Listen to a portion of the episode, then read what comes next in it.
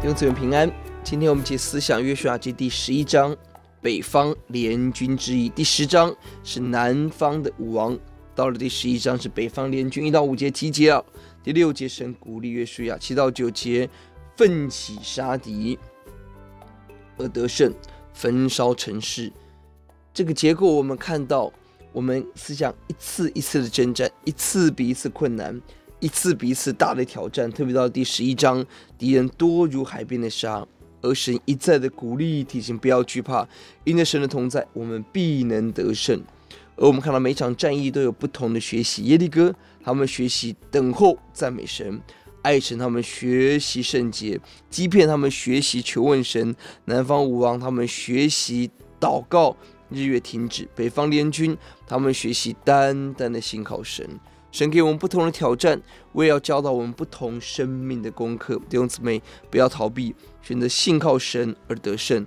要记在第六节，耶耶华对约书亚说：“你不要因他们惧怕，明日这时，我必将他们交付以色列人，全然杀了。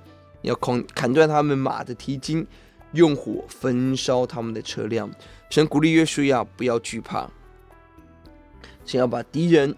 放在约以色列人手中。二方面也提醒要砍断马蹄筋，并且焚烧车辆，为的是免得以色列人依靠这些军事力量，失去对神的依靠。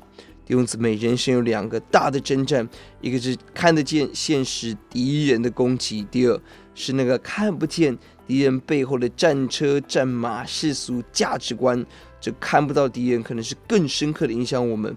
不可不防，求主要帮助我们。二十三节，这样约书亚照耶和华所吩咐摩西一切话，度量那全地，按以色列支派的宗族将地分给他们为业。于是国中太平，没有征战了。国中太平平安是从征战而来，没有征战就不可能有平安。任何想要偏安的心态，都求主除去，让我们。继续往前开拓，没有开拓必定腐化。我们祷告，主耶稣，我们感谢你一次一次的战役，你都教导我们新的功课，教导我们学习，不要依靠战车战马，依靠耶和华，就是把世俗的观念除去，让我们在征战当中得享你的平安。听我们的祷告，奉耶稣的名，阿门。